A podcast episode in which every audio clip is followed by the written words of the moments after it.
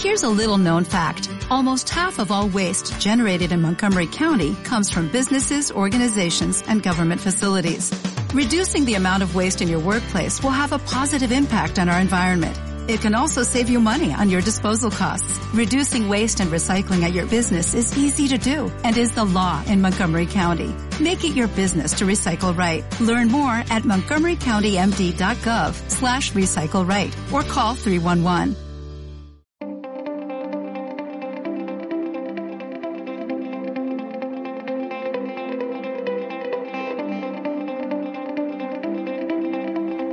La tecnología con Pablo Trinidad y Fran Blanco.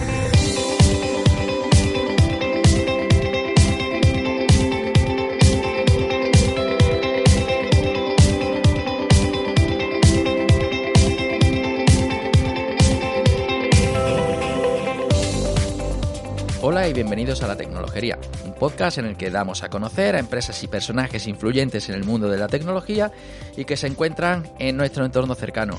Os habla Pablo Trinidad y al otro lado de la fibra me acompaña el gran Fran Blanco. ¿Qué tal, Fran? Hola Pablo, ¿qué tal? ¿Cómo estamos? Pues bueno, con, con ganas de volver, aunque sea indirectamente, a Sevilla, ¿no? Sí, sí, no, esta vez nos quedamos en casa, aunque estamos mediante fibra, pero oye, esta vez como que estamos mucho más cercanos, mucho más, más de la tierra, ¿no? Sí, porque teníamos un debe muy importante, que es uno de los grandes casos de éxito de emprendimiento en Sevilla, y además, esta vez rompemos la regla de mm, personaje tecnólogo, ¿no? Informático generalmente, y nos vamos a- al mundo de la geografía. Fantástico, porque si al final no es como comienzas, es como acabas. Así que esa es nuestra finalidad aquí en entrevistas. Eso es, pues vamos a, a ver dónde estamos en el mapa y, y descubrir esta una de las eh, historias que creo más interesantes de emprendimiento local. Pues vamos a ello.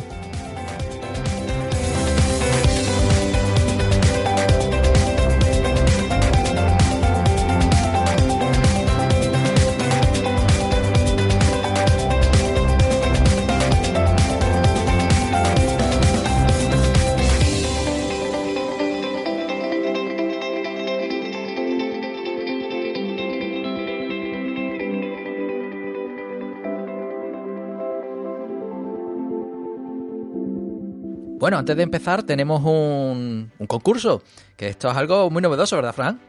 Totalmente, es eh, la primera vez puede ser que tengamos un concurso aquí en Tecnología de Entrevistas y la verdad es que vamos a empezar por la puerta grande. Sí, porque nuestros amigos de Ring, una empresa de, de seguridad en, en- en doméstica, ¿no? De Smart Home Security, pues, pues nos ha cedido un par de, de equipos. Quiere que los oyentes los conozcáis y qué mejor forma de poder tocarlos mientras nos escucháis. Es fantástico.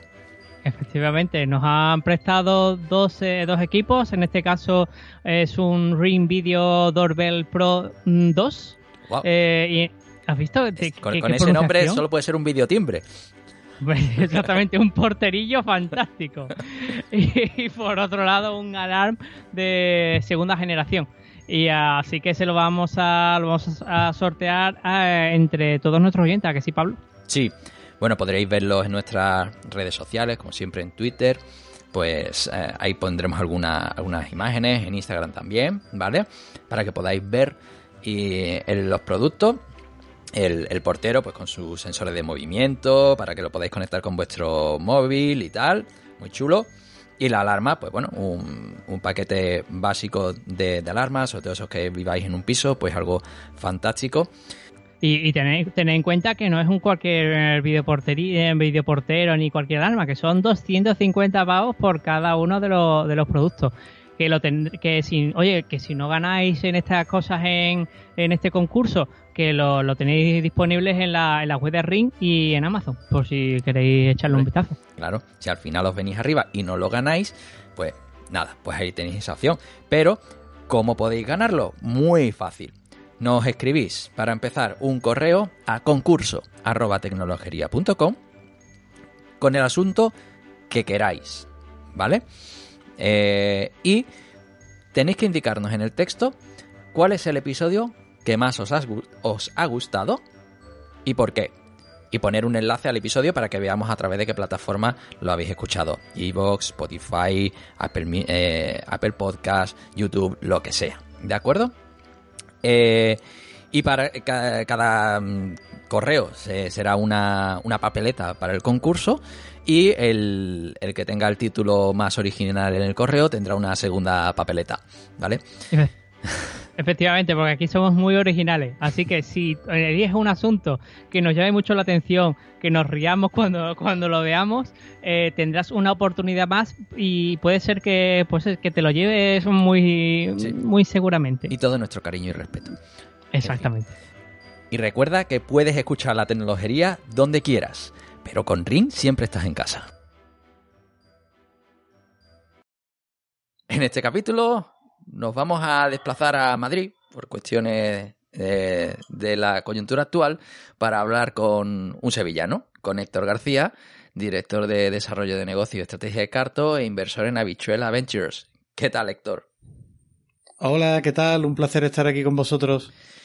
Pues nada, uno de los grandes debes, como habíamos dicho, y, y, bueno, mm, yo creo que procede que a alguien tan esperado le hagamos una pregunta tan esperada, ¿no, Fran? Para romper el hielo. Por supuesto, es que esta temporada estamos con la pregunta que con la que iniciamos el podcast. Así en esta, en esta décima temporada utilizamos la de la primera. Y es, eh, Héctor, ¿la tortilla con o sin cebolla? ¿La tortilla de patatas con o sin cebolla? Con cebolla, sin duda. Perdonadme. Héctor cada vez me cae mejor, porque Héctor eh, nos ha comentado anteriormente que, también es bético y tal, y, y, que encima le gusta la tortilla con cebolla. O sea, me parece un invitado mm, de 10, Pablo. Fantástico.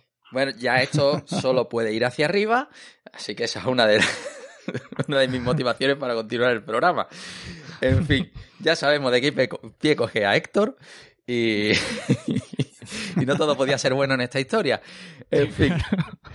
Así que vámonos a, a meternos en, la harina, ¿no? Un poco y, descubrir cuál es la cuál es el, destino de la historia esta, ¿no? Efectivamente, vamos a ver, eh, Héctor, ¿a qué se dedica un director de desarrollo de negocio y estrategia en Carto y inversor en, inversor en Habichuelas Venture? De una en una, ¿eh? Venga, vale, poquito a poco. Pues nada, lo que me dedico en mi día a día es a por resumirlo de alguna manera, me dedico a vender mapas, pero mapas inteligentes, ¿vale? Es decir, todos conocemos Google Maps, todos conocéis las aplicaciones que utilizan la geolocalización en vuestros móviles. Pues eso llevado a un ámbito más empresarial, es a lo que me dedico yo, ¿no? A hacer ese tipo de, de analítica y me dedico a venderlo y me dedico a saber con quién tenemos que aliarnos. Es decir, oye, pues mira, Carto tenemos que aliarnos con una gran empresa como Telefónica o con una gran empresa como Google, ¿no? Pues todo eso yo intento ayudar y abrir la puerta para que entren ya un poco más los, los tiburones, ¿no? Los vendedores, ¿no? Más o menos eso es lo que me dedico y también a saber dónde tenemos que atacar y dónde no. Eso es como Carto, ¿no? Y, eh, y desde Habichuelas Venture, pues es un vehículo inversor que, que pongo dinero en, en startups tecnológicas, ¿no? En, empresas que, que, estén haciendo algo muy concreto y algo que, que pueda funcionar y que pueda escalar. Fantástico. Buen resumen, bien, sí me gusta. Bueno, entonces ya sabemos cuál es el final de la historia, pero vamos al, inicio, como nos gusta aquí en Tecnología Entrevistas. Así que, Héctor, eh, ¿cuál fue tu primer contacto con un ordenador? Pues mi primer contacto con un ordenador fue con un Astran 128K fósforo verde, algo maravilloso, que compró mi padre porque mi padre es profesor de filosofía y escribe libros. Entonces, puede ser toda la máquina de escribir se enteró de una cosa fantástica que eran los ordenadores y lo trajo a casa. Y desde ese primer momento, pues mira, nos gustó mucho. Sobre todo nos gustó para jugar, la verdad. Tenía ocho años, nueve años y jugaba pues al Arcanoid, bueno, a este tipo de cosas, ¿no? Que nos gustaba jugar a todo el mundo. Pero es verdad que mi padre pues nos daba, nos traía libros de los procesadores de texto primero, el, el Transworld, no sé qué, bueno, cosas de estas, ¿no? Los, después ya vinieron los paquetes de Lotus y todas estas películas, ¿no? Y quieras que no, pues mira, te atraía y te creaba una, una mentalidad diferente, ¿no? Ese fue mi primer acercamiento y el primer ordenador que hubo en mi casa, un Astra 128K de fósforo verde que, bueno, se le tiene mucho cariño siempre al primer ordenador, así que me parece una pregunta fantástica.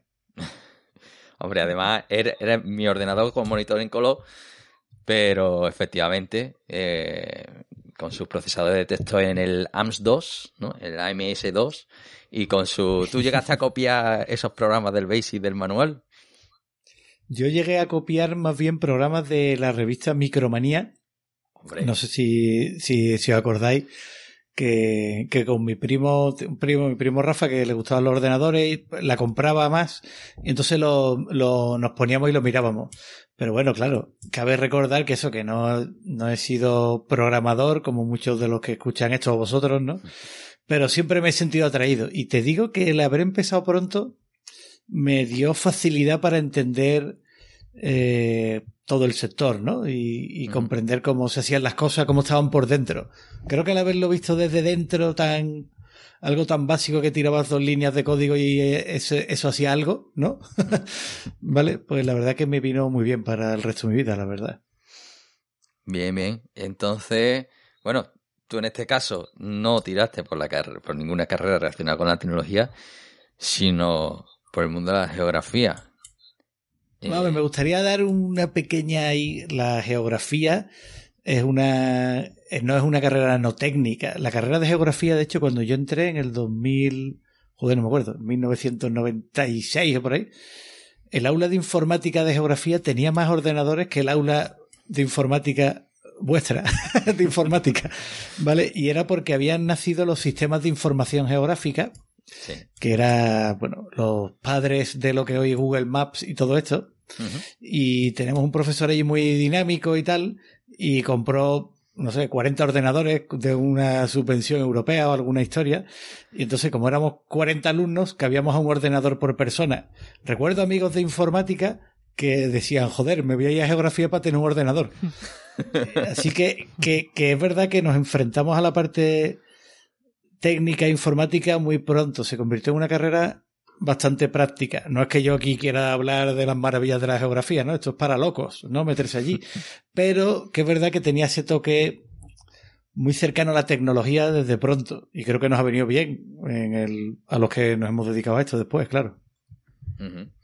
Pues sí, nosotros teníamos los ordenadores en la cafetería y el centro de cálculo, más o menos en el neto podía, podía estar por ahí, ¿no? También es una época en la que, bueno, Google Maps, que ahora está muy democratizado, nació, si no me equivoco, en 2005, con lo cual, pues, unos, unos cuantos años de antes de saber por dónde iba a tirar todo esto, ¿no? Pero bueno, ¿qué te pidió? ¿Por qué te metiste en la geografía? Pues mira, me metí porque yo quería estudiar periodismo. ¿Vale? Pero la nota no me llegó y me alegro. Eso te iba a decir. ¿Vale? Y entonces, como no me llegó y me había dedicado más a la parte, ¿sabes? Estos letras mixtas y tal, ¿no? Pues lo siguiente que había era, pues, geografía, e historia, filología y cosas así. Y geografía e historia, pues, era más práctica, ¿no? Entonces me metí allí, vi lo de los ordenadores y entonces abandoné todas las de historia y me dediqué a las de geografía. Y entonces hice geografía solitario, la parte más técnica que había, ¿no? Que había, pues eso, sus cositas de estadística, sus cositas de, pues nada, pues hace un trabajo de mapitas y banderas en un CD-ROM, en fin. Oye, pues tenías que meterte en esto, ¿no? Y, y con un par de compañeros rebotados de otras carreras, como de matemáticas y tal, de estos que acordáis que no conseguían pasar el corte, ¿no? Pues, pues empezamos a hacer programitas. O sea, presentábamos los trabajos haciendo programitas informáticos muy, muy de hipervínculos, ¿no? Pero bueno, era el, como era el principio de todo esto, pues la verdad que, que, nos gustaba, ¿no? Y empezamos a montar nuestras paginitas HTML con, con algún mapa, con alguna cosa. Y bueno, pues ahí, ahí fue, ¿no? Donde me enamoré de esto y, y decidí que me quería dedicar profesionalmente. Ya no solo por estudiar, sacar una carrera y que mis padres estuvieran contentos, sino por porque, porque sirviera para algo útil, ¿no? ¿Y cómo fue, digamos, ese primer contacto con, la empresa después de, terminar la, titulación? O bueno, a lo mejor no, no, terminaste y, ya empezaste a, a, tocar algo de, trabajo. Pues, pues mira, estaba con, un compañero que es Juan Pedro Pérez, que, que fue con el que monté Geográfica. Pues ya empezaron a como habíamos hecho algunas cosas de eso, un CD que lo entregábamos con unos mapas y tal en la carrera, pues nos llamaron algunos para darnos como becas, ¿no? Oye, pues mira, una beca de 300 euros, ¿no? Y me hace, me ayuda a hacer esto, ¿no? Entonces, pues nos llamaba un, un, antropólogo que había por allí, nos llamaba algunos de geografía, entonces empezamos a hacer trabajos así pequeñitos. Y mientras tanto, pues como nos gustaba, pues nos metimos en un, en un máster, ¿no? Que era lo que se hacía en esa época. ¿vale? Te metías en un máster para complementar y hacer algo más técnico. Y la empresa donde estamos haciendo el máster, pues nos contrató, ¿no? Y empezamos a trabajar con ellos, pero seguíamos con la, colaborando con esos departamentos. Y cuando vimos que ese mundo, porque era un mundo de gran empresa y tal, ¿no? Pues no nos gustaba tanto y era todo muy encorsetado, pues montamos la nuestra. O sea que fue una cosa muy, muy natural, no muy premeditada, pero que salió así. Y eso de, vamos, de lanzarte, bueno, vosotros lanzasteis en el 2005, si no recuerdo mal. Bueno, empezamos como freelance puro en el 2003-2004 y el 2005 ya facturábamos. O sea, los dos primeros años ganábamos cero euros. Claro, además justo en el año en el que nace Google Maps, ¿no? Sí, de hecho, mira, me encanta esto porque nos lo dijeron varios, como ya alguna gente nos conocía y tal. Oye, bueno, estáis muertos, ¿no? Porque ha salido Google Maps. Ten en cuenta que lo primero que hacíamos eran mapas para las paradas de autobús. ¿Vale? O sea, las paradas de todas las jarafes de Sevilla las hicimos nosotros. Claro, y era súper difícil, costoso, era, era muy complicado hacer un mapa en ese momento. Salió Google Maps y todo el mundo dijo lo de, estáis muertos. Y nosotros lo que hicimos fue coger Google Maps y pintar puntitos encima de Google Maps. ¿Vale? O sea, lo que hicimos fue aprovecharnos de Google Maps. Entonces, al revés, nos abrió muchas más puertas. Era lo de sé que está un poco gastado, ¿no? Pero lo de que en un problema saques una oportunidad, lo hicimos. O sea, ahí había un problema y nosotros lo que fui, hicimos fue montarnos en una ola. Era, era, era un tsunami para el sector, se cargó al 80 al 90% de las empresas que hacían imágenes satélite, al 80 al 90% de las empresas que hacían mapas, ¿no? Callejeros, todo este tipo de cosas, ¿no? Se las cargó, ¿no? Y nosotros al revés, nosotros nos montamos en la ola y fuimos a, a muerte con ellos, ¿no? Además, bueno, lo estoy buscando ahora porque la otra alternativa, OpenStreetMap, nació un, añito antes, ¿no? Que es un proyecto más humanista, ¿no? Y abierto. Así que, que, bueno, mm, eso, el sector entonces estaba de repente de pasar de ser algo casi teórico, digamos que se veía en las universidades, que había mucho más, que había mucho más interés que demanda realmente de ese tipo de sistemas, ¿no? Porque también recordemos que la web, tecnológicamente, pues bueno, ha ido madurando muchísimo. Nada tiene que ver el año 99, ¿no? Las páginas web del año 99 con las del 2019, ¿no? Entonces, bueno, aquí sí que tecnológicamente, eso, veis que hay una oportunidad y empezáis a, poner puntitos encima del mapa, ¿no? ¿En qué momento empezáis a, mm, digamos, os convertís en algún momento en desarrolladores de tecnología o empezáis simplemente a, a buscar clientes que quieran explotar Google Maps de alguna forma y a ponerle cositas encima. No, claro, llega, llega un punto en el que eso, eh, Juan Pedro era mucho más técnico, él programaba, ¿no? Él, él, hacía toda la programación y tal, eh, pues ya no podía llegar a, lo que nos hacía falta y entonces empezamos a contratar a ingenieros informáticos a través de, no sé si sigue existiendo, creo que sí, Fidetia. ¿no? Sí, y tanto. Pues, pues empezamos ahí, ahí contratamos a los tres o cuatro primeros informáticos. De esos, pues nos quedamos con uno, eh, porque empezaban con unas becas y ya nos contratamos a uno. Y, y bueno, pues fue creciendo, ¿no? Fue creciendo tanto que de repente ya en 2007 pues entraron dos personas clave, que eran Paula, que venía de geografía, y Alberto, que era informático. Y bueno, se convirtieron en socios de la empresa, ¿no? O sea, Alberto ha sido socio de la empresa hasta la venta de a, a Carto, pues toda la vida. O sea que nuestra empresa, el componente de ingenieros informáticos ha sido vital, si no, no hubiéramos podido hacerlo, evidentemente. Entonces, sí, ya, ya no pasó de poner puntos, ya pasó de te lo programo. O sea, te voy a programar una solución al principio, o sea, una aplicación a medida, ¿no? Para, para tu necesidad, ¿no? Para tu inquietud. Que tu inquietud es repartir eh, paquetes, o sea, algo de logística simple, te lo programo, ¿no? algo que tuviera el componente del dónde. Algo que tuviera el componente del dónde, nosotros ayudábamos. Que tu inquietud es dónde vas a poner tu próximo campo de golf, te ayudo. Que tu inquietud es saber dónde hay que dar un servicio eh, de, para la ciudadanía de centro cultural, yo te ayudo a hacer un mapa. Que tú, todo esto, ¿no? ¿Vale? Tipo, proyectos de todo tipo es algo muy transversal pues lo hemos realizado y ha sido gracias a que hemos tenido ayuda de informáticos, ¿no? O sea, principalmente cuando hemos llegado a la venta, que éramos cuarenta y tantas personas, pues no sé, creo que el 70% eran ingenieros. si no, es imposible. Hubo un momento en el que pasasteis del, servicio al producto, entonces.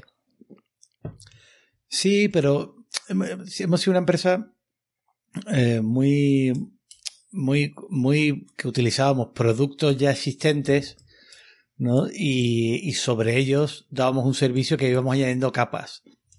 Yo aquí ya la diatriba de producto, servicio, tal, que en el mundo que yo vivo y que veo, está todo muy unido, ¿no? Está ya todo, todo muy unido. Hay, hay veces que intentamos compartimentar, y sobre todo los informáticos, que sois de ceros y uno, pues os gusta eso mucho, y lo entiendo, pero yo creo que es una mezcla, ¿no? ¿Podemos ser una empresa más de servicios? Sí, es probable. Y ahora que somos una empresa más de producto también.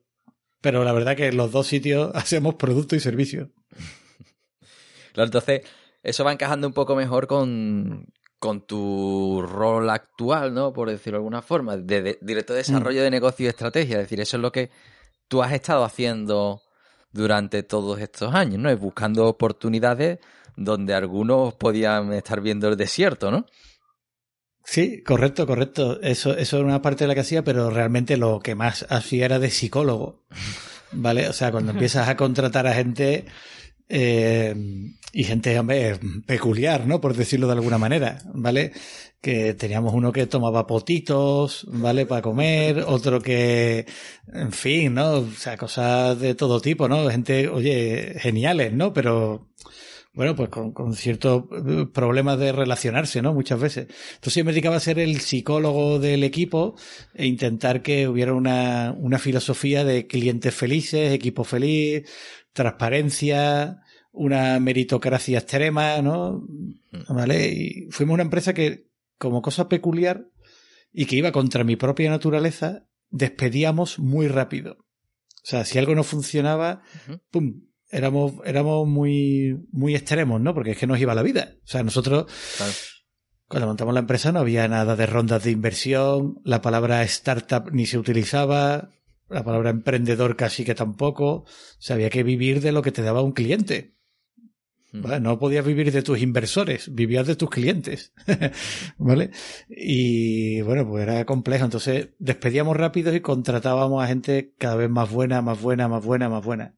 Y eso fue lo que nos, nos llevó a donde conseguimos llegar, ¿no? Entonces yo me dedicaba a ser psicólogo de todo ese tipo de gente. Eso es lo que ahora se llama gestión de la cultura empresarial, ¿no? Ah, ni idea ya, como hay tantos nombres. no, que además es una cuestión que solemos en estos casos eh, hablar, ¿no? Que es, oye, cuando erais dos, pues sí, son, normalmente son tus colegas o gente con los que has estudiado, que conoces, ¿no? Empiezas a abrir el círculo y empiezan los problemas, ¿no? Que también el, en, cuanto a la propia identidad, ¿no? En qué estoy buscando, eh, haces algo que nunca has hecho, ¿no? Que es confiar eh, tu empresa en, en otras manos, ¿no? Pero en este caso tienes un ingrediente un poco particular y es que la mayoría son ingenieros de alguna rama que ya conocen lo que es el, eh, perfil tradicional del ingeniero, ¿no? Generalmente más cuadriculados, ¿no? Con eh, mentes más estructuradas, ¿no? Eso visto desde fuera, mm, me interesa tu visión un poco de, oye, ¿qué es lo que buscabas en, en, esas personas, sobre todo en esas primeras personas que para ampliar el equipo? Pues, Pues claro, al principio, mira, lo primero que busqué era gente que fuera increíble. O sea, buscaba como cracks. De hecho, como era la época de Ronaldinho y todo esto, lo llamamos los Ronaldinhos. Los cidanes y pavones, ¿no? Sí, sí, era, era, era como estrellas, ¿no? Pero después nos dimos cuenta que eso no era lo más adecuado, porque pues buscar estrellas para comenzar y tal, no, necesita gente que tenga, que sea muy buena, pero que tenga empuje y que sea capaz de trabajar en equipo. ¿Vale? Todo esto, claro, eso lo vas aprendiendo a base de golpes, ¿no? Un poco. Entonces, eh, era muy importante que fuera gente muy buena, que pudiera dar ejemplo y que fueran respetadas técnicamente. ¿Vale? O sea, no podía ser nadie malo, tenía que ser gente buena. No valía tampoco el que era muy bueno con las personas y muy buena gente y tal, pero que no era valía un, duro técnicamente. Entonces, claro, que al final lo que buscamos era ese equilibrio, ¿vale? Que, que es muy difícil, o sea, un equilibrio entre un técnico muy bueno y que además tenga algunas dotes humanas, ¿vale? Más allá de decir hola y adiós, ¿no? Pues era complejo, ¿vale? Pero bueno, fuimos consiguiéndolo y pudimos tener ingenieros muy buenos y que además tuvieran mucha, mucha entrega y fueran, pues no sé, generosos y honestos. Yo creo que esa es la parte que mejor se me daba, en verdad. Encontrar gente de ese perfil, ¿vale? Todo lo demás podía ser yo una mierda, pero se me daba bien encontrar a gente buena y ponerla y, y unir las piezas, ¿no? Que funcionaran y limar las asperezas, los problemas, porque siempre hay problemas en una empresa, ¿no? Sí y en la vida, en la convivencia, ¿no?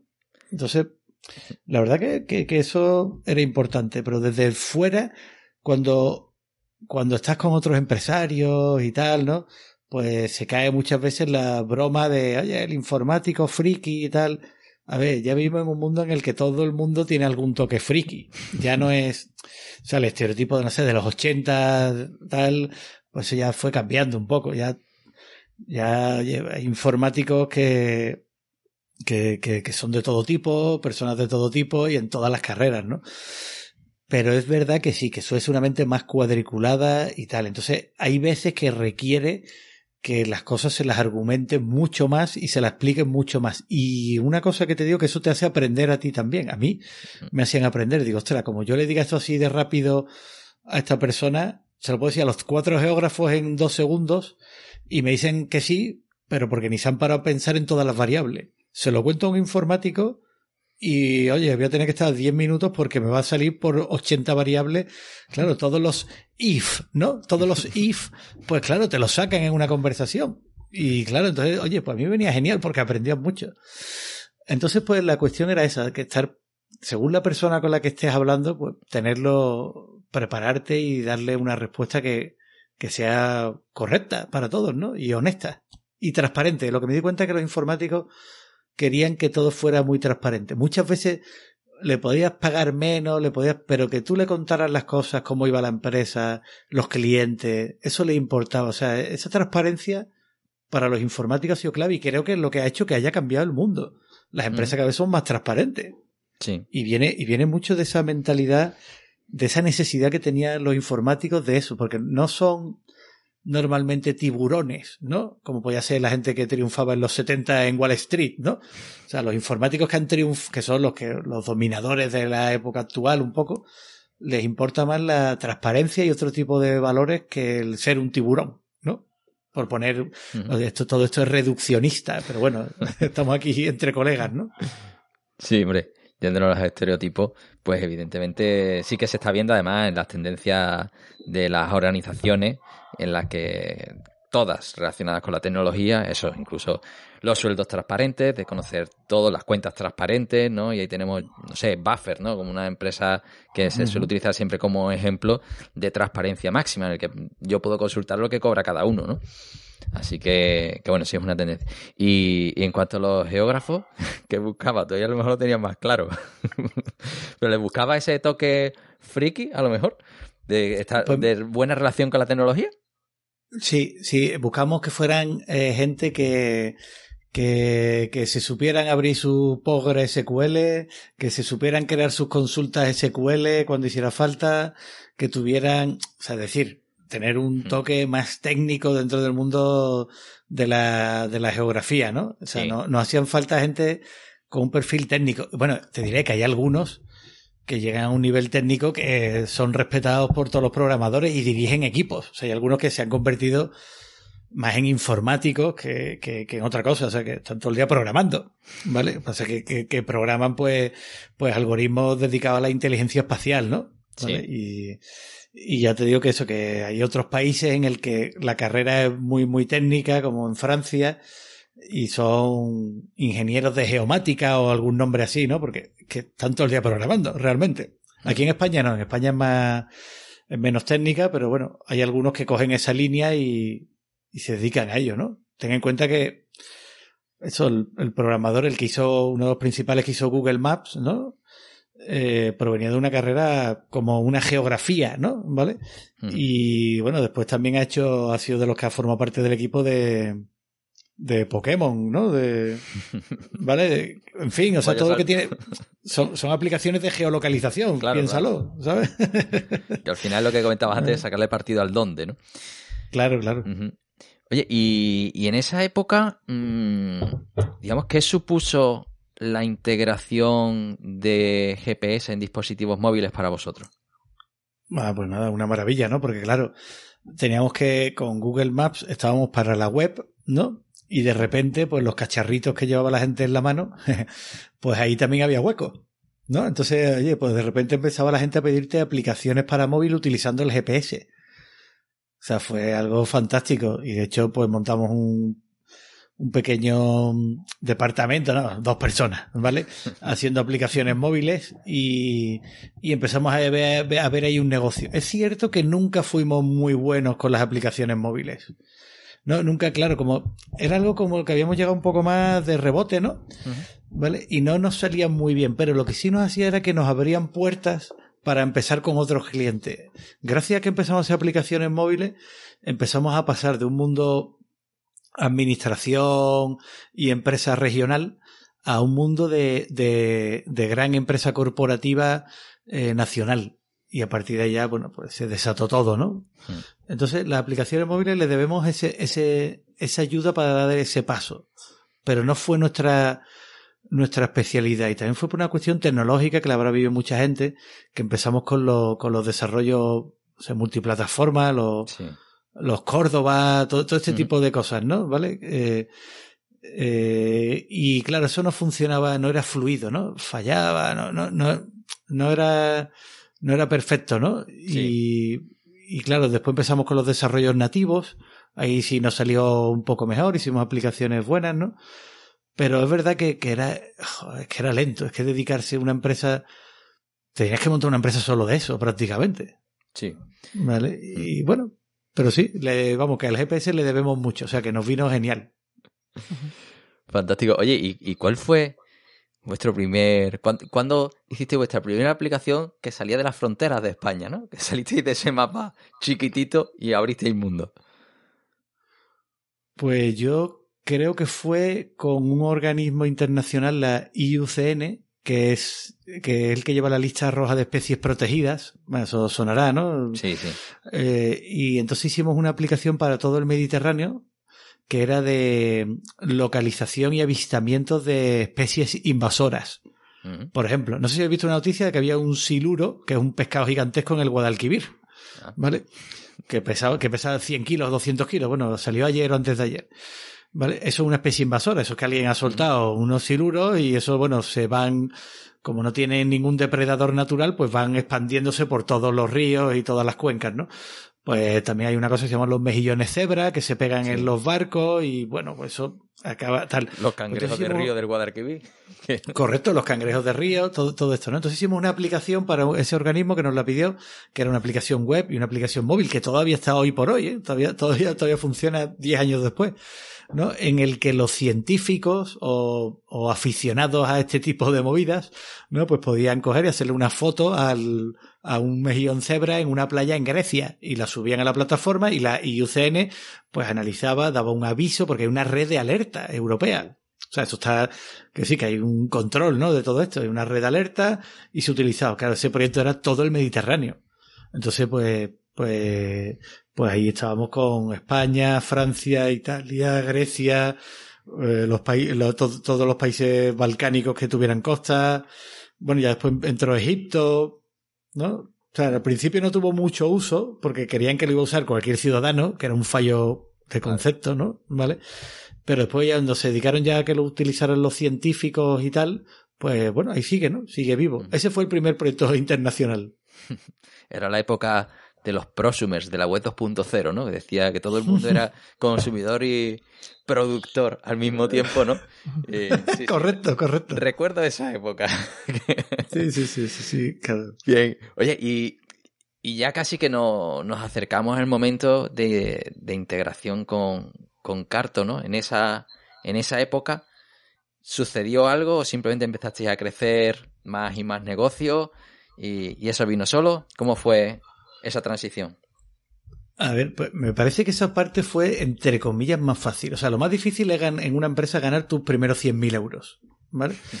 Eso es lo más difícil. Cuando ya esto, pues ya oye, pues es todo difícil, tienes que trabajar mucho, pero va creciendo. Entonces, bueno, pues de repente estábamos facturando ya pues un millón de euros y tal, y, y después cada año, ¿vale? Pues íbamos multiplicando, ¿no? Oye, pues ahora, pum, subimos un millón y medio, dos millones, ¿no? Y claro, en ese momento, pues la verdad que nosotros habíamos trazado una estrategia en la que queríamos que, porque claro, ya estamos en otro mundo, ya no era un mundo de voy a vivir con mi empresa 30 años, que era el enfoque inicial, ¿no? Era un mundo de, oye, aquí hay un montón de gente ganando mucho dinero, ¿vale? Y teniendo inversor y teniendo cosas, y no hace nada. Y no tiene clientes. Nosotros tenemos un huevo de clientes, le estamos facturando a Telefónica, a Vodafone, le estamos facturando a Renault, y oye, nos gustaría pues pillar dinero, la verdad, ¿no?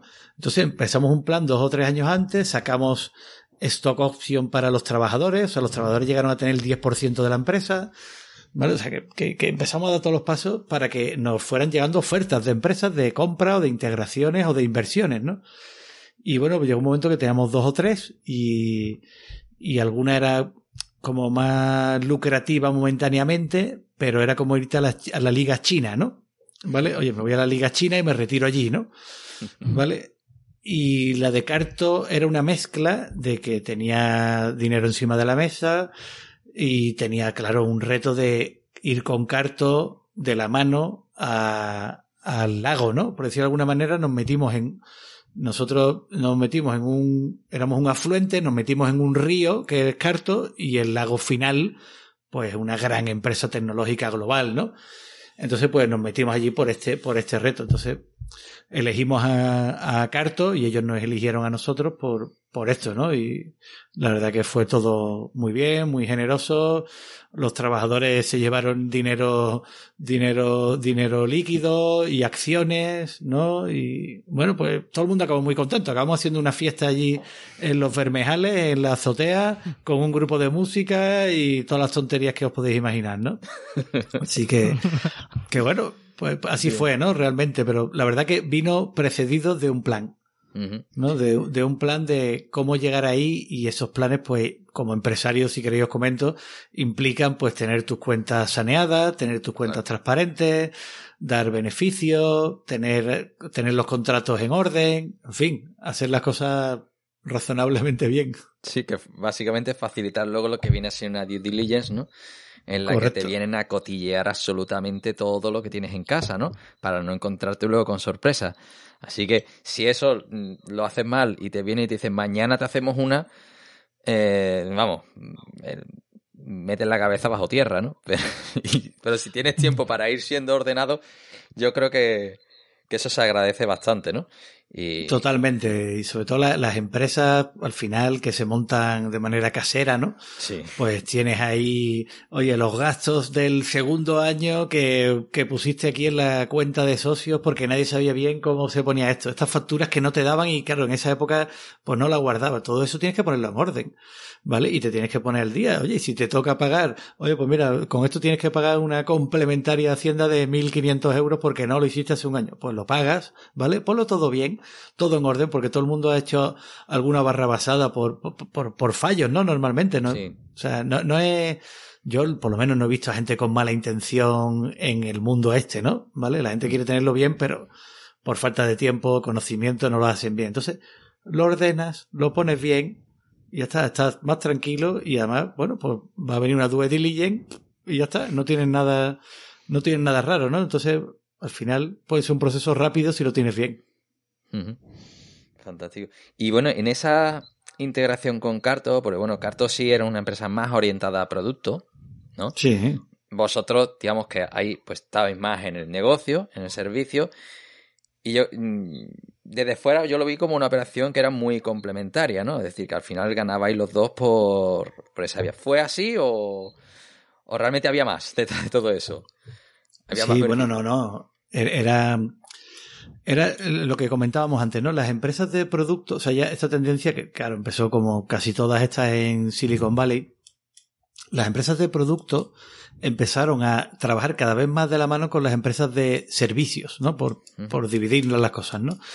¿Vale? Y no solo eso, sino que empezaron a comprarlas. O sea, los Salesforce, Microsoft, tal, empezaron a comprar a empresas de, de servicios que, que les sirvieran para llevar su producto a otro nivel. O empresas que conocían mejor a sus propios clientes que ellos mismos, ¿no? ¿Vale? Te he puesto un ejemplo más extremo, pero eso sobre todo era las empresas medias, ¿no? Las empresas que hacen 80, 90, 100 millones al año, ¿no? Ese tipo de empresas empezaron a comprar empresas de, de servicios, ¿no? Y este era el caso un poco, ¿no? Con, con Carto. Oye, Carto, gran producto, tal, pero todavía no conseguía estar en, en el break-even, ¿no? Y, y, oye, facturaba mucho, rondas de inversión gigantescas pero le faltaba ese pequeño saltito. Entonces era una operación muy complementaria.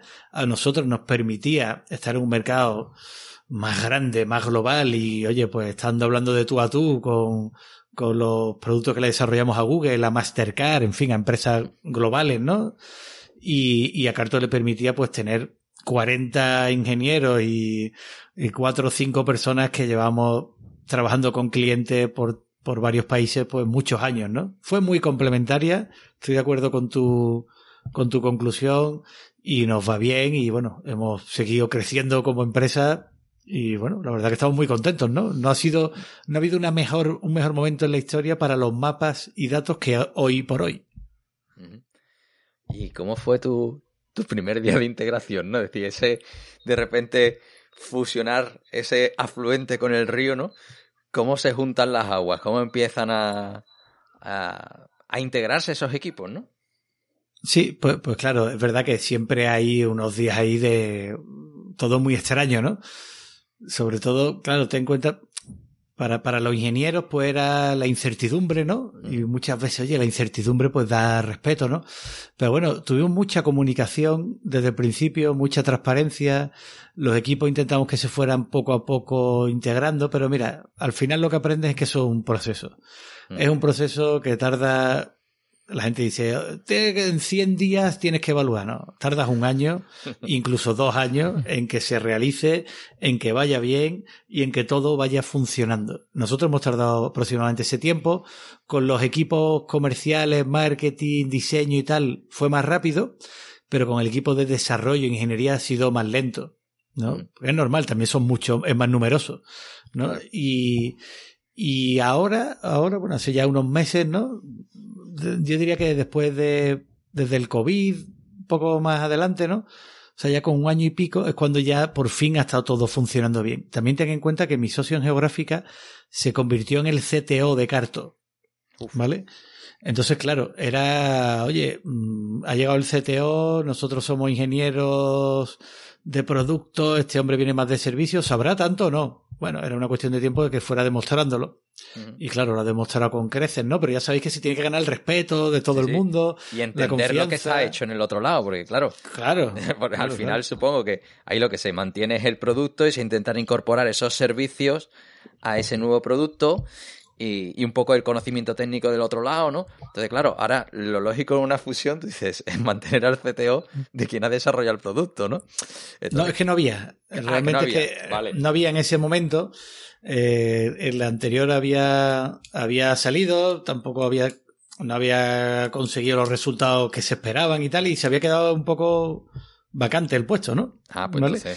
Y entonces, claro, por eso también te digo, es que te digo que todo fue planificado y, y las piezas tenían que unirse. Pero claro, sabes que cuando mueves el árbol de una manera así, pues algunas frutas que están más maduras pueden salir, ¿no? Entonces, pues, oye, alguna gente, pues salió, ya sabes, además, quiero decir que una profesión como la de informático, que no tienes problema laboral, ¿no? Real, ¿no? De falta de empleo, pues oye, si no te convence algo, pues te mueves a otro sitio. Era algo que éramos conscientes los que habíamos estado eh, preparando esta operación que, que, iba a pasar y que debía pasar, ¿no? Claro. Y bueno, pues también se hace así, oye, estoy siendo muy transparente, ¿no? Como puedes ver, ¿no?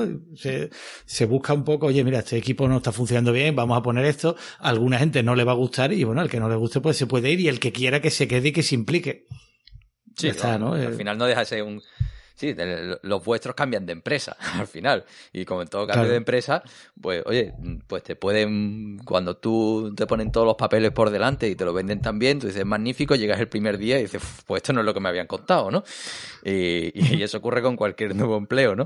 Igual que un CTO que cuando aterriza en cualquier empresa no puede empezar desde el minuto uno a tomar decisiones, tiene que enterarse de cómo está aquello hecho, ¿no? Y cómo funcionan las cosas, la toma de decisiones, eh, en fin, que, al final sí que eso, la fusión técnica tarda un tiempo, ¿no? Y, tarda, tarda, tarda. Y, cualquier ingeniero llega, ve el producto y dice, joder, por esto han pagado tanto, vaya mierda de código, ¿no?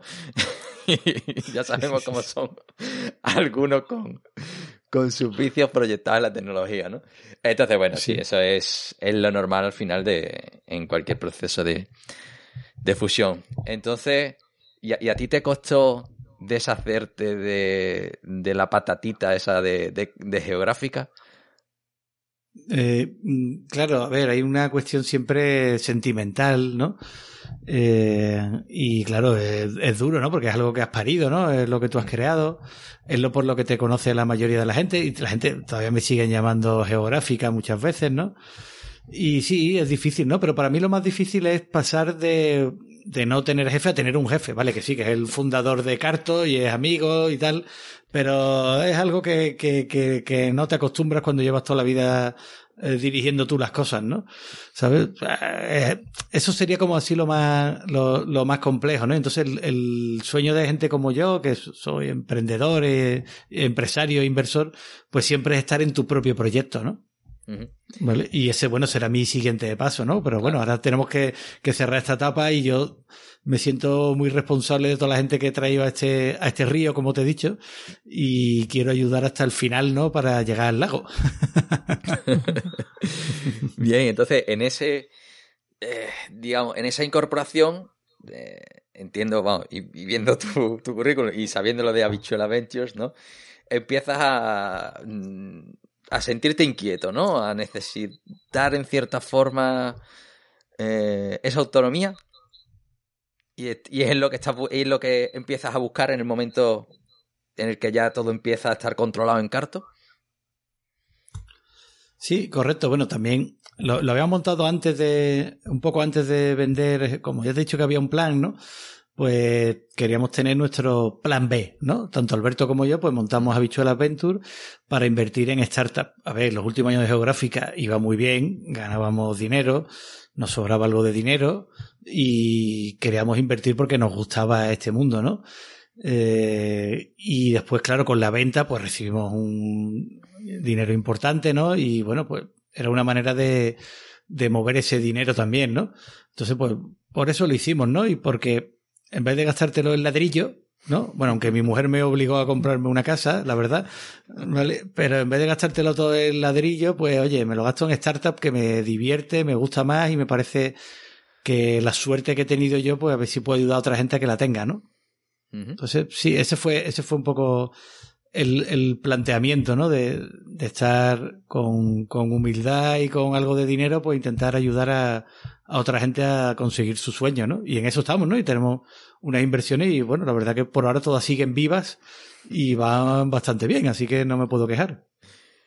Bien, y, y bueno, tú realmente, sí, el mundo startup, mm, bueno, dijiste antes que realmente Geográfica no era una startup, era un negocio, ¿no? Sí, era una empresa, sí. Claro, al final una empresa que lo que busca es ser rentable y, y gana dinero para que todo el mundo coma y tener para ir creciendo, ¿no? Correcto. ¿Tú crees que eh, dentro de tu actividad al final como, eh, como inversor, transmites eso a las startups que estás eh, asesorando, en las que estás invirtiendo y tal? Yo creo que sí. Yo a todas las startups en las que invierto, o sea, yo tengo una estrategia que es la que seguía en geográfica y la que intento que sigan las startups, que se llama comer e innovar. ¿Vale? Comer es sobrevivir, ¿vale? O sea, es que te entre dinero, tal, ¿no? Porque si estás vivo, todo puede pasar. Si estás muerto, no pasa nada ya, ¿vale? O sea, comer es sobrevivir. E innovar es hacer cosas nuevas que te permitan, ¿vale? Comer más el día de mañana y escalar más. Entonces, claro, yo las startups que estoy, intento que sean startups que facturen algo. ¿vale? Y que estén lideradas por fundadores que conozcan su caja. O sea, gente que se despierte por la mañana y mire el banco. O sea, lo que no es el tengo 6 millones ahí, nada, eso no me importa. ¿Vale? En fin, y que claro, y a su vez que, tengan eso, pues, un componente tecnológico muy fuerte, posiblemente, o sea, normalmente me interesa más que las que estén en, en negocios de software as a service y con un foco B2B, en fin. Tengo una, tengo unos parámetros y unos criterios marcados, pero intento transmitir que tengan, que tengan clientes. O sea, que no, que, que, que, facturen algo, porque está muy bonito pensar que vas a arrasar en un mercado y que vas a ser como en Silicon Valley, pero joder, estamos en Europa. ¿vale? La semana, te iba a decir la semana pasada, bueno, realmente en el episodio anterior a este, que estuvimos hablando eh, con Holded, ¿no? Mm, ellos hablando de la venta, ¿no? De, estas rondas de inversión y del estrés, ¿no? No es el mismo estrés que tienes y, la posibilidad de elegir quién entra a la hora de invertir. Eh, si no tienes dinero en caja o si vas, que ves que te vas a quedar sin dinero dentro de un mes, que si tienes la tranquilidad de poder esperar al siguiente tren, ¿no? Entonces, eh, bueno, al final eso también, eh, si desde el principio tienes una los inversores te empujan a eso, yo creo que al final es sano para el sector de emprendimiento para que deje de, de la palabra que tan desgastada está, ¿no? Que es emprendedor, ¿no? Y que los políticos lo han usado hasta drenarla y dejarla que de asco, ¿no? Eh, y al final es convertirlo en empresarios, ¿no? Correcto, correcto. Eso es lo que yo siempre, siempre digo eso, que digo, mira, tú a lo mejor estás pensando que eres un emprendedor, pero lo que tienes que ser es un empresario. ¿Vale? Y que tienes que hacer un negocio rentable, honesto y creciente. ¿Vale? Así que, que eso, eso, ese, es el planteamiento que intento transmitir.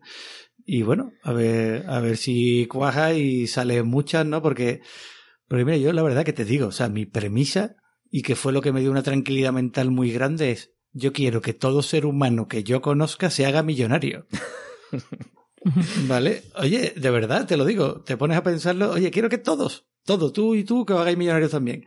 Mientras más gente se haga millonaria, mejor. De hecho, si hubiera 7.700 millones de seres humanos millonarios en el planeta, yo estaría muy feliz, ¿vale? Creo que todo iría mejor, ¿no?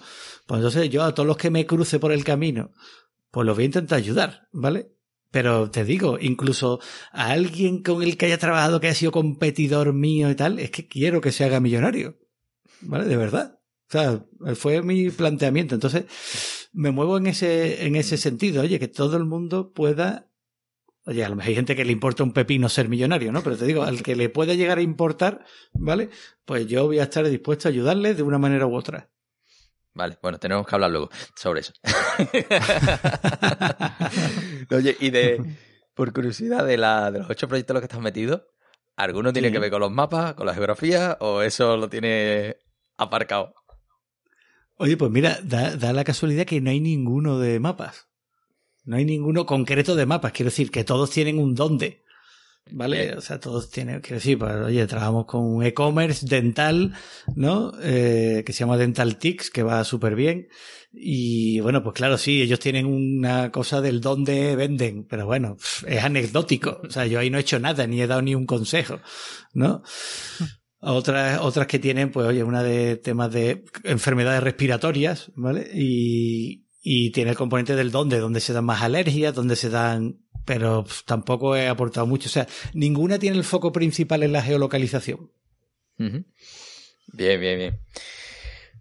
Bueno, pues más o menos con eso ya hemos cubierto casi, hemos llegado al día de hoy, ¿no?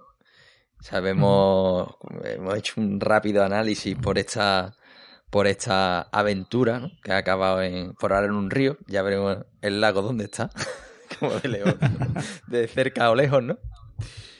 Vamos, ya, Oye, pero hay, hay un proyecto que, por cierto, a mí me ha llamado la atención y sobre todo es que está muy, muy en actualidad, ¿no? Es el, el mapa COVID aquí de la Junta de Andalucía, Eso que es. también creo que, Sí. que tiene el padre Escarto, ¿no? En este caso. Ahí ¿no? estoy yo todo el día Sí, sí, mirándolo, a ver si puedo salir de aquí o no.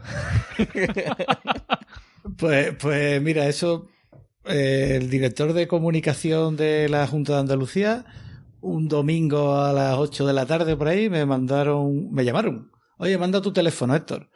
Que, que, que necesitamos hacer esto. ¿Vosotros sabéis hacerlo? Y digo, hombre, sí, claro, sabemos hacerlo.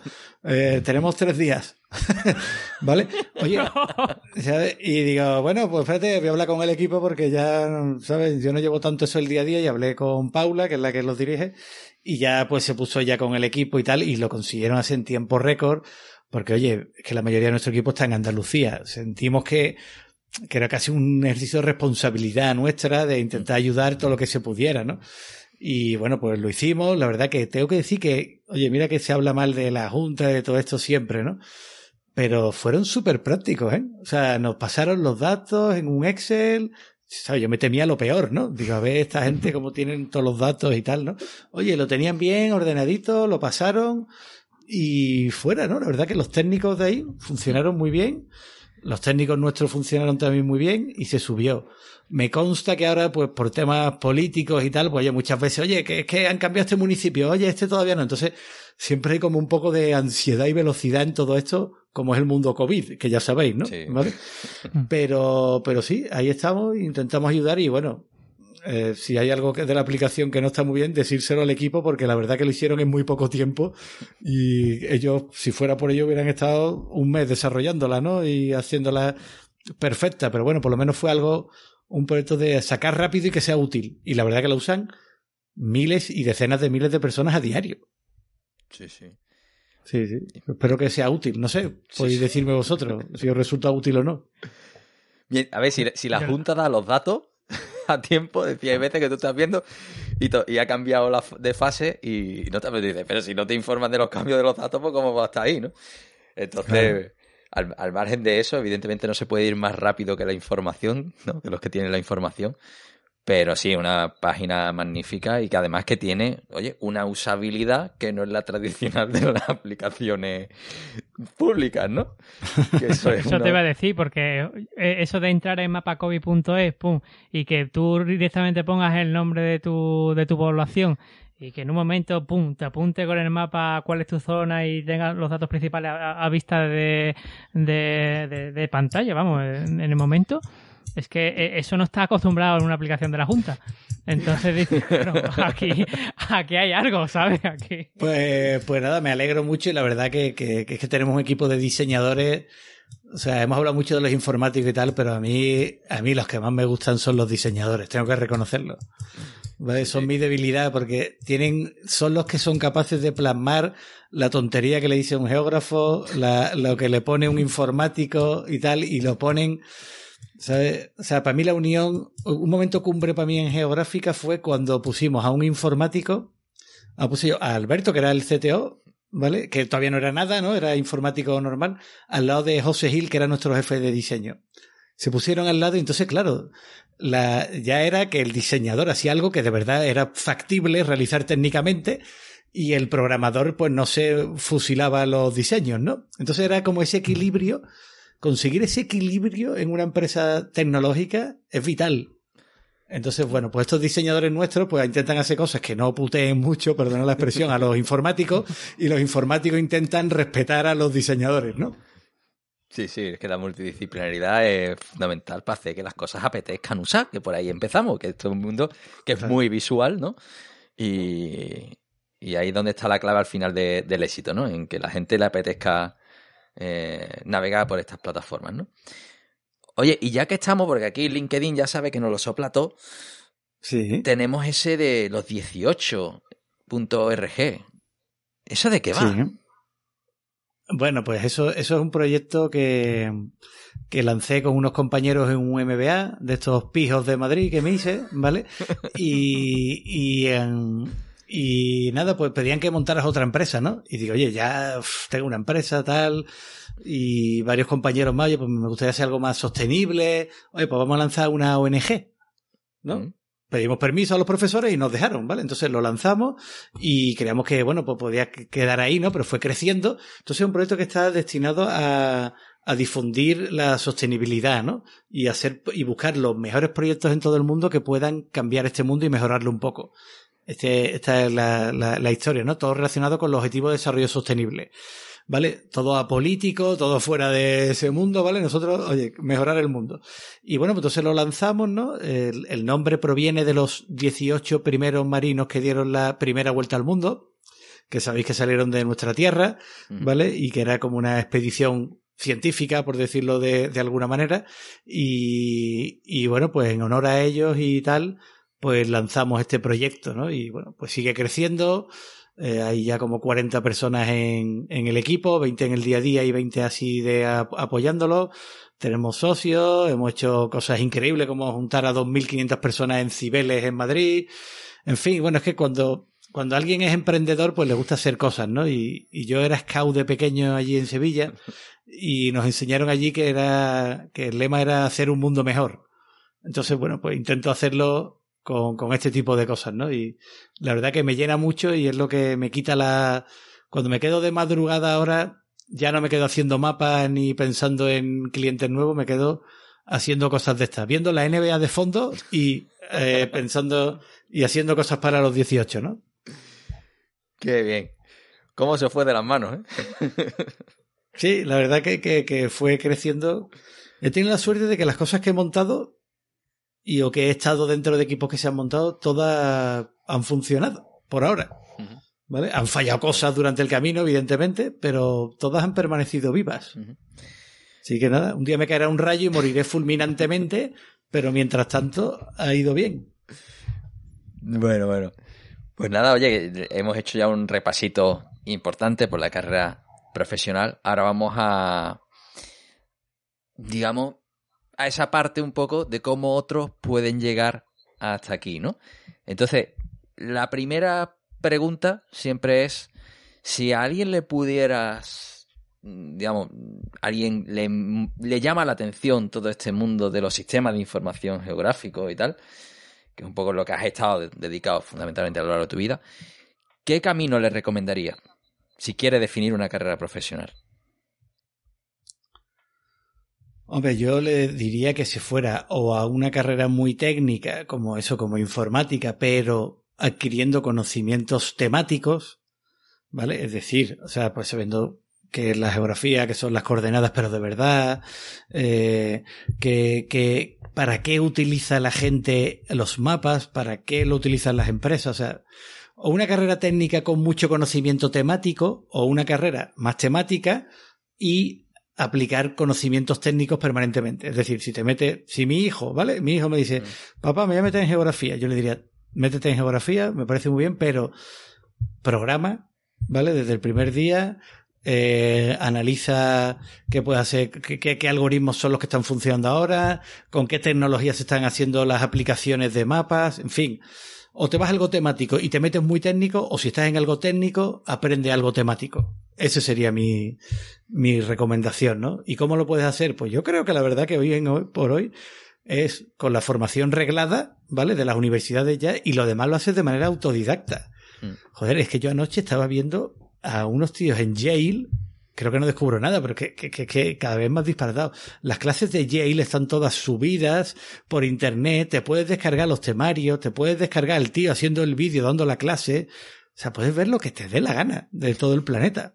Entonces, claro, te puedes autoformar. O sea, yo me formo todos los días, intento ver algo, un cuarto de hora, 20 minutos, ¿no? Pues te puedes formar en millones de cosas. O sea, el mundo ahora, el conocimiento está ahí al lado. O sea, es un disparate. Menos aprender medicina, ¿no? Y algunas cuestiones que nadie quiere que aprendas por YouTube, ¿no? El resto es que está absolutamente a disposición de, de todos nosotros, ¿no? El otro día, además, hablaba con un, con un chaval que está en segundo de carrera y dice, es que he descubierto que lo que a mí me gusta es el mundo del diseño y me quiero cambiar de carrera y digo, pero ¿para qué? Si no son estudios reglados, ¿no? Es decir, tú al final puedes combinar conocimiento de las dos cosas y te vas a ir al otro y te va a hacer falta esto. Mira, termina una carrera, pero no hagas tantas carreras. Desarrollate y además que lo mismo mañana descubres que te gusta la psicología, ¿no? Porque te gusta el desarrollo de producto y necesitas entender cómo la gente consume. Entonces acaba también el mundo de la economía, ¿no? Y, y son muchos aspectos, ¿no? Y tenemos eso, un acceso a la información ahora que es que es brutal, ¿no?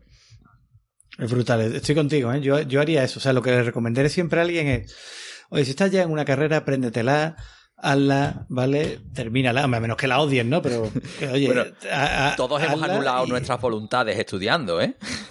Claro, claro, claro, exactamente. Entonces, entonces, oye, hazla, estudia, que te, te da una cultura de esfuerzo, una, ¿sabes? Unas cosas, ¿no? Y vas a aprender algo. Y mientras tanto, si te mola algo mucho más, es lo que haces por las tardes en tu casa te pones a verlo. Si cuando algo te gusta, lo haces natural. Sí. ¿Sabes? O sea, cuando, que, cuando lo convierte ya en obligación, ya la cosa cambia, ¿eh? Claro. ¿Sabes? Y, y, ya está, porque bueno, al final es verdad que tenemos una obligación que, que es ganar dinero y, y, poder comer, ¿no? Todos los días, ¿no? Entonces llega un punto que, bueno, pues te tienes que hacerlo, ¿no? Tampoco.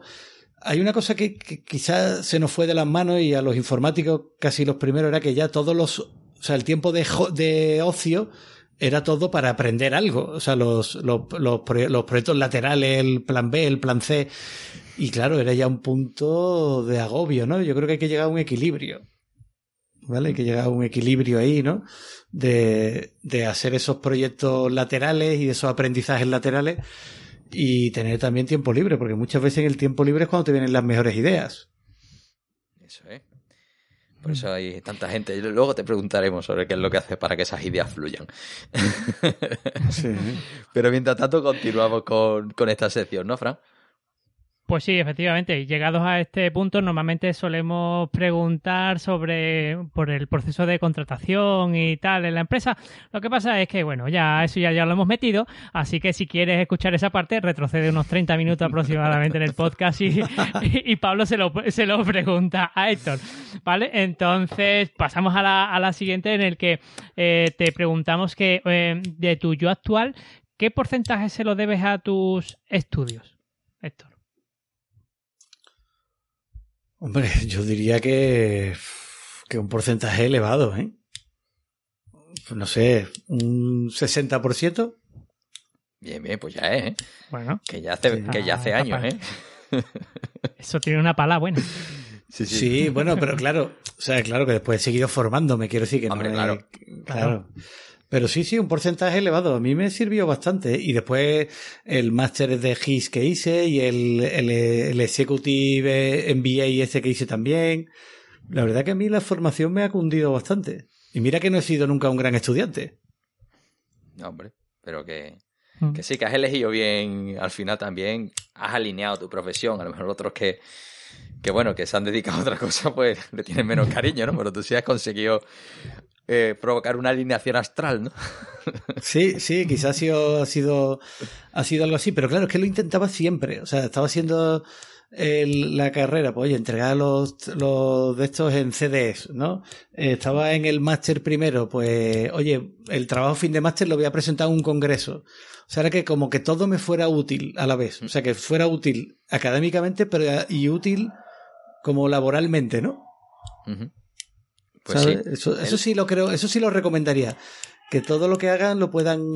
Oye, pues si vosotros sois profesores, ¿no? Oye, pues si el profesor te pide algo, que sea algo que te sirva para la asignatura, pero que te sirva para algo más. Para sí. tu colega que está en otra empresa allí, que tú le mandes esto. Eso, ¿no? Eso, eso sí creo que es útil. Pues esa, además, es una de, la, de las recomendaciones que yo suelo dar a mis alumnos y que yo lo hacía durante uh -huh. la carrera, ¿no? Que siempre intentaba, además, ver la multilateralidad de las cosas, ¿no? Si tienes que hacer un trabajo, uh -huh. oye, pues voy a conectar esto y esto que he aprendido por aquí, o voy a aprovechar esta oportunidad para desarrollar, para aprender. Pues, en, en, mi época, pues no existían las, bueno, sí existían las aplicaciones de ventana, pero en la carrera te pedían de, de MS2, ¿no? Pues yo siempre, pues me iba un puntito más y aprovechaba para aprender eso. Y, y oye, mmm, que luego los profesores pues no somos so, no somos de piedra y cuando alguien viene y te enseña un trabajo que te ofrece algo diferente a lo normal, pues evidentemente uno pues está más contento, ¿no? Es más, es más alegre evaluando las cosas, ¿no? Y te sirve a ti y luego, bueno, si lo puedes poner en el currículum como el factor diferencial De, oye, es que no es lo mismo el que solo ha estudiado que el que ha estudiado y ha buscado el para qué sirven las cosas, ¿no? Y para mí eso es que si no te lo da el profesor tienes que buscarlo, el para qué sirve lo que te están diciendo, ¿no? sí, sí, sí, Además, cuando te decía antes lo de anular las voluntades estudiando, dice, hay cosas que es que para mí el anular las voluntades decía, ¿y esto para qué? Madre mía, ¿para qué? Si esto sirve para algo. Y, y me paraba y empezaba a buscar para qué servían las cosas. Había veces que no servían para nada, o, no, lo encontraba. Pero que, muchas veces esa era la forma de encontrar una motivación para tirar para adelante, ¿no? Y la verdad que, que sí, que me, me sumo a tu para qué como, como mantra, ¿no? Sí, sí, sí, sí, totalmente, totalmente. Estoy de acuerdo. Lo de multilateralidad me ha gustado. Cojo tu término. pues bueno, pues además de coger ese término, vamos a coger DeLorean, ¿no, Frank? Pues sí, porque ya para acabar este, este bloque eh, vamos a coger el DeLorean y vamos a plantarlo en, en, el Héctor de hace 10 o 15 años. Así que Héctor, si tú le pudieses decir algo a ese Héctor de, de, ese, de ese hace 10, 15 años, ¿qué le dirías? Invierte en Amazon, invierte. vale, pero aparte de eso, pues. La verdad que, que le diría, sí, le diría que me. que Así como gran fallo, ¿no? O sea, de los grandes fallos que, que he tenido, fue que. que tenía que haber estado un par de años en Estados Unidos. ¿vale? Creo que podría haber sacado mucho más rendimiento a algunas cosas si hubiese estado en Estados Unidos un par de años, ¿no? Pero claro, me daba miedo el alejarme, tal. También era otro mundo, ¿no? Y, y al final eso sí se lo diría. Le diría, oye, Héctor, hay que irse con la familia para allá, porque mi familia siempre ha estado muy dispuesta cuando nos hemos movido de un sitio a otro. Eso es lo primero que le diría, ¿no? Después también diría que, que eso, que, que algunas personas que formaron parte de la historia de geográfica, ¿no? Pues que, que, al final se termina de tener relación, ¿no? Y es una pena, ¿no? Entonces intentar evitar el dejar de tener relación con esas personas, ¿no? Y, y después, bueno, que algunas veces mezclaba demasiado familia y trabajo, ¿no? Que eso es un fallo habitual. Y también le diría, y esto ya sí es de verdad, ¿no? Que no comprar acciones de Pescanova. ¿vale? Porque las compré días antes de su quiebra. Oye, tengo que decir, tengo que, decir que, que, que, mi, que, mi, que mi saldo neto de inversiones es muy bueno, la verdad. Pero esa la tengo ahí grabada y la tengo tan grabada que la red wifi de mi casa se llama Pescanova, para que nunca se me olvide. ¿Vale? Así que, que fíjate, ¿no? Que, bueno, pues son cosas así, ¿no? Pero sobre todo le diría esto, ¿no? Oye, sal fuera, ¿vale? Está un par de años fuera eh, porque, porque viene bien, ¿no? Yo, yo, he viajado mucho, ¿no? Y con el trabajo hemos tenido clientes por todos lados, en Francia, en Estados Unidos, y, pero no es lo mismo que estar viviéndolo desde dentro. Eso sería así lo que diría. Y después, que los miedos, ¿no? Porque claro, oye, cuando eres empresario, yo tengo que poner mi casa en el tapete varias veces ante el banco. O sea, yo he puesto mi casa, tenía mi, yo me recuerdo perfectamente llegando a mi casa a trabajar a las ocho y media de la tarde, viendo allí, en, vivían dos hermanas en esa época, viendo la casa, los niños súper pequeños jugando allí en el patio y digo, bueno, es que esto, lo que no saben es que me lo pueden quitar en cualquier momento como nos vaya mal. Entonces, claro, eso te da ansiedad, ¿no? Da, da un poco de, ¿sabes? Y claro, y se sufre, ¿no? Pero bueno, por suerte me fue bien, pero estoy seguro que hay un montón de Héctor por ahí que no han tenido la misma suerte. ¿Vale? Entonces, pues claro, pasa, pues pasa un poco de miedo. Entonces, quizás le diría, joder, no arriesgues tu casa, ¿no? Pero claro, me ha salido bien, pero la he arriesgado. Sí, sí, sí. ¿Vale? Entonces, no sé, esos son aprendizajes que, que he tenido y cosas muy buenas y cosas pues que, que ojalá no le pase a nadie, ¿no? Bien, bien, por suerte estás aquí para contárnoslo y, y la casa ya está pagada. Sí, ya, ya, ya, sí, ya hemos tenido suerte. Bueno, Frank. Bueno, muy bien, pues vamos a pasar a, a la última sección, en este caso de, del podcast, eh, y es en el que hablamos de, la parte más personal del, del, invitado. Y en este caso nos vamos a adentrar en la organización del tiempo. Así que, Héctor, ¿cómo organizas tu tiempo? Pues yo la verdad que trabajo bastante. Es decir, o sea, mi horario normal de, de trabajo es de 9 de la mañana a 8, 8 y media de la tarde. Es cierto que estoy trabajando ahora en, en, remoto y que llevo varios proyectos, ¿no? Es decir, mi trabajo principal es en Carto. Carto en sí mismo, pues te puede ocupar 20 vidas, ¿no? ¿Vale? Pero bueno, con Carto, pues intento, intento llegar, ya intento llegar a un equilibrio. O sea, no, no quiero ser un ejemplo para esto porque creo que no lo soy ni de casualidad, ¿no? Pero bueno, con Carto, pues intento estar en 40, 45 horas a, a la semana, ¿no? Y, el resto de tiempo pues se lo dedico eso a las inversiones que tengo, tanto a las que tengo actualmente como a las, como a las que voy analizando, ¿no? Porque me llegan 60, 80 proyectos al año, ¿no? Que voy, que voy analizando, ¿no? Y después, pues el, otro hueco ya, que es el final de la tarde, intento dedicárselo a, a los 18, ¿no? Así es como me organizo, ¿no? Pero por la mañana, pues despierto a los niños, los llevo al colegio, eh, Después por la noche pues intento cenar con ellos y con mi mujer, ver un capitulito de alguna serie, ¿no? Y si hay algún partido bueno, pues también intento verlo. Y después hay veces que por la noche, pues a lo mejor ya se ha acostado todo el mundo, pues dos o tres noches me quedo yo, como ya he dicho, pues con, con la NBA o con cualquier cosa, un documental o alguna cosa así de fondo, con mi ordenador y con la paz y tranquilidad de que nadie te molesta, pues ahí es cuando me salen las ideas, ¿no? Y puedo crear, escribir o algo. Esa es mi organización de tiempo, pero bueno, intento también, tengo una familia numerosa, tanto de hermanos y hermanas como de, de hijos, tengo tres, y bueno, intento dedicarles un poco de tiempo a todos, ¿no? Pero es cierto que, que hay veces que el trabajo gana más de la cuenta. sí, bueno. Bueno, y, y, algún sistema de productividad, porque, porque digamos que con tantas horas y demás, Mm, eso tiene que ser un, apaño bueno. Yo, el calendar para mí es parte de, mi vida. O sea, lo tengo totalmente no sé, yo antes lo hacía todo con agendas de, papel, ¿no? Hasta hace, no sé, ocho años o por ahí. Y lo llevaba, era una parte de mi cuerpo, ¿no? Eh, la agenda, el calendario, ¿no? Esto lo aprendí, no sé, de los scouts, ¿no? Siempre he hecho muchas cosas en mi vida. He un poco bastante activo. Si tú me dijeras cómo, cómo, cómo comencé a ser emprendedor, fue porque organicé un campeonato de ping-pong en el instituto. ¿Vale? Que valía 100 pesetas, ¿no? Y en el cartel ponías tenerse chinos, que esto ahora mismo no sería políticamente correcto, ¿vale? Y, y bueno, pues tuvo mucho éxito y se apuntó mucha gente y, y claro, pero entonces estaba estudiando, estaba con los scouts y organizaba pues cosas de vez en cuando, ¿no? Eh, la maratón de Fusbito, la barra de la velada del barrio, en fin, cosas así, ¿no? ¿Vale? Y claro, entonces pues tenía que organizarme. Y era sobre todo con, con, con, con el calendario, tener el calendario muy claro e ir, e ir tachando cosas, ¿no? Y, oye, mira, esto lo he hecho tachado, ¿no? Y es el sistema que después he utilizado un millón de herramientas de las que todo el mundo utiliza.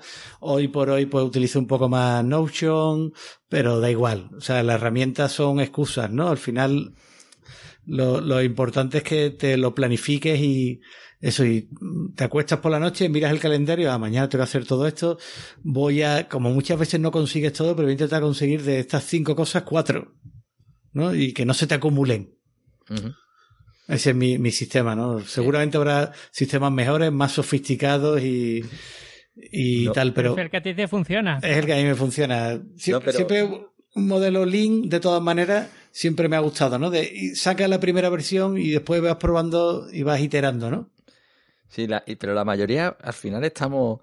Sí que en, en, los casi cinco años que llevamos haciendo este programa, esta pregunta ha sido recurrente y al principio sí había una tendencia más a aplicaciones, ¿no? Esa búsqueda del santo grial, pero la tendencia al papel y, al, y, a tachar, por supuesto, bueno, el calendar casi que es un estándar, ¿no? Es decir, todas las cosas que tengan un cuándo, ¿no? Sí, sí. Al calendar.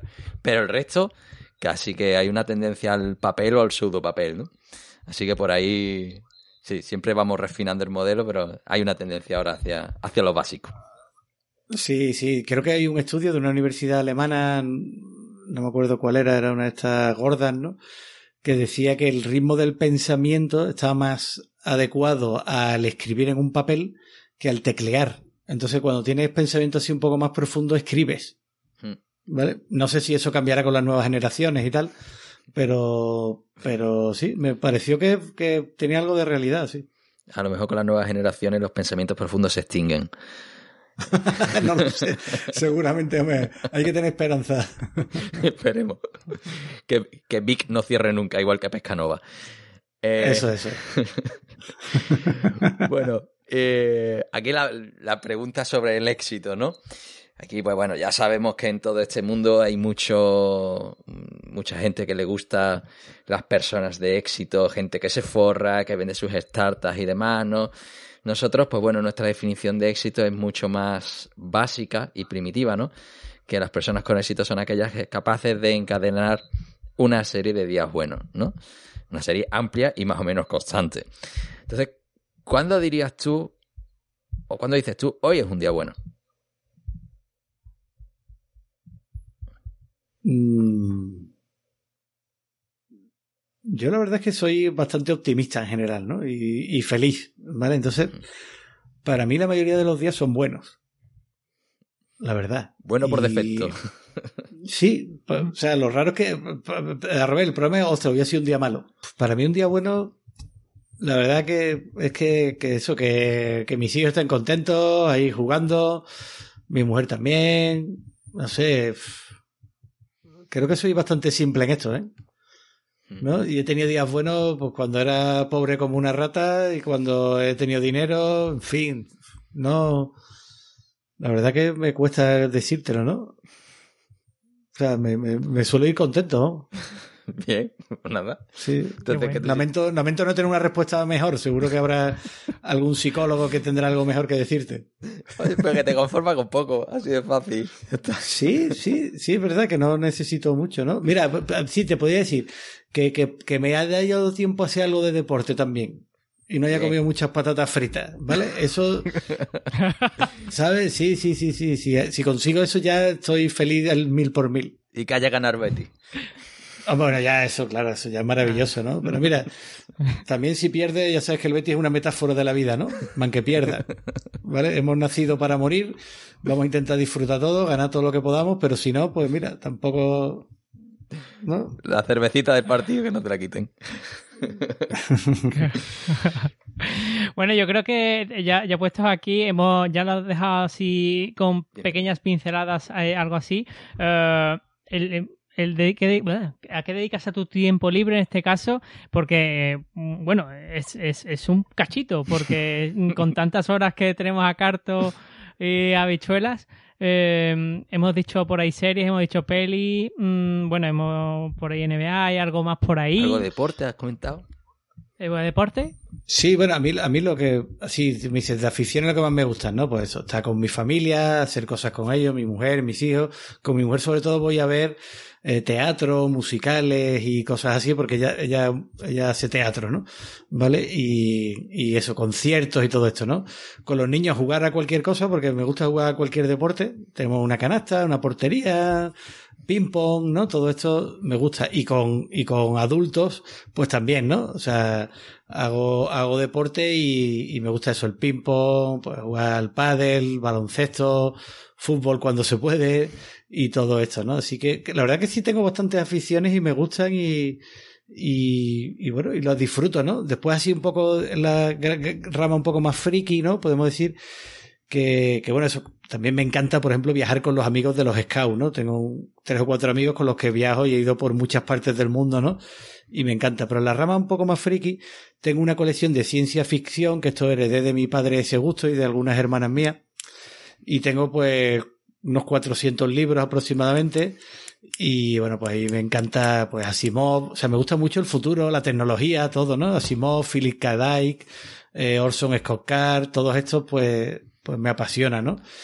Y después eso, pues en series y películas, pues bueno, ya sabéis, me gusta IT Crowd, IT Crowd me gusta, ya que, que esa tendrá mucho público entre, entre los que escuchan esto, ¿no? Pero sobre todo, pues no sé, Mad Men, el ala oeste de la Casa Blanca, o sea, los sopranos, bueno, los típicos, ¿no? Que os podéis imaginar, ¿no?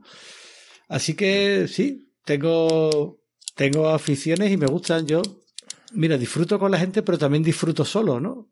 Oye, que, que sé divertirme con gente y solo. Así que, la verdad que, que, que la vida es una cosa bonita, ¿no? y de todo eso, libro de ciencia ficción, ¿no? Eh, nos recomendaría, ¿te atreverías a recomendarnos alguno así un poco para, para gente más iniciada o que no se haya metido nunca en eso para descubrir el, ese mundo? Hombre, yo creo que el que no se haya leído la fundación se la tiene que leer de Asimov, ¿no? Sí, y si no, pues de Orson Scott Card, que no se quede solo en el juego de Ender, sino que se lea el universo paralelo que tiene, que de mucha profundidad, ¿no? Orson Scott Card es un, es un mormón, ¿no? Y casi lo que te está metiendo es filosofía en alguno de los libros. La voz de los muertos, que es el segundo, pues tiene un nivel de profundidad estratosférico, ¿no? Yo lo recomiendo y después, bueno, así de libros más, más actuales de ahora, pues ya sabes, Antifrágil de Taleb, ¿no? Está muy bien. Canegan, que es un filos, que es un psicólogo muy bueno, ese tiene libros espectaculares, ¿no? Que también son muy recomendables. Yo creo que son todo este tipo de libros que te abren la mente y te entretienen además a la vez, pues son muy recomendables, ¿no? Y yo los lanzaría, ¿no? De, de Philip K. Pues, cualquiera también, ¿no? Sí. oye, pero luego las series no tienen. Las series de ciencia ficción no. ¿Por ahí no te mojas? no, es verdad, no veo, no veo tantas series eh, de ciencia ficción como libro. Ah. Es cierto. Sí, las películas sí me las veo todas, ¿no? Pero tampoco hay tantas, ¿no? Al final. ¿Vale? Pero, pero series, series no hay tantas. He visto las las típicas, ¿no? De Babylon 5, Star Trek, todas estas, pues las la, he, visto. no sé si las has visto. No, pues esa no, no la he visto. Sé, sé que hay muchas y además me lo, me lo recomiendan algunos amigos, ¿no? De, de, esto, ¿no? Y, pero no, no, no las he visto tanto. Creo que es porque al final la serie la veo, la veo también con. Me gusta verla con mi mujer, me entretiene, ¿no? Y entonces vemos algunas que nos gustan a los dos.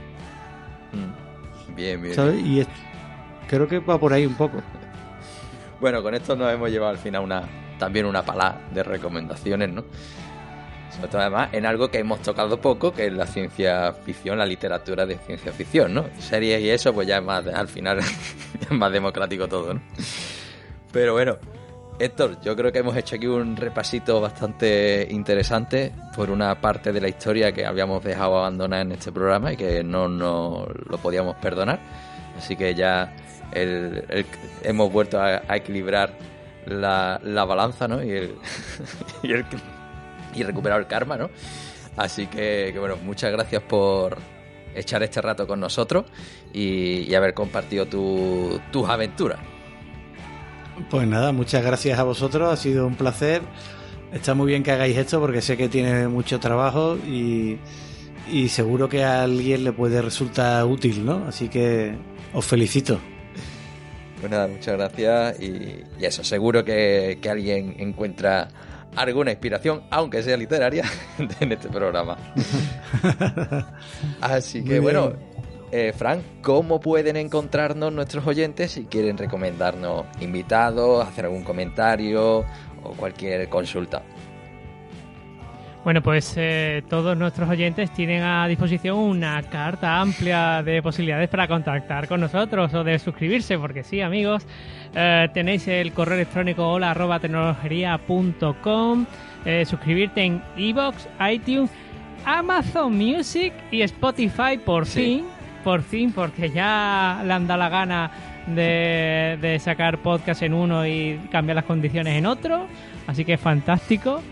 Eh, también podrás encontrarnos en tecnologería.com, donde abajo a la derecha tienes un enlace al canal de Telegram con, eh, gente, con, oyentes y gente que le gusta la tecnología.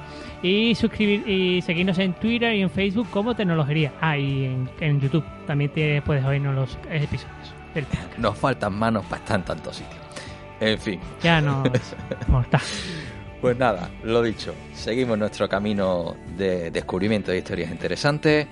Así que esperamos seguir eh, teniendo al otro lado en el próximo episodio de la décima temporada. Adiós. Hasta luego.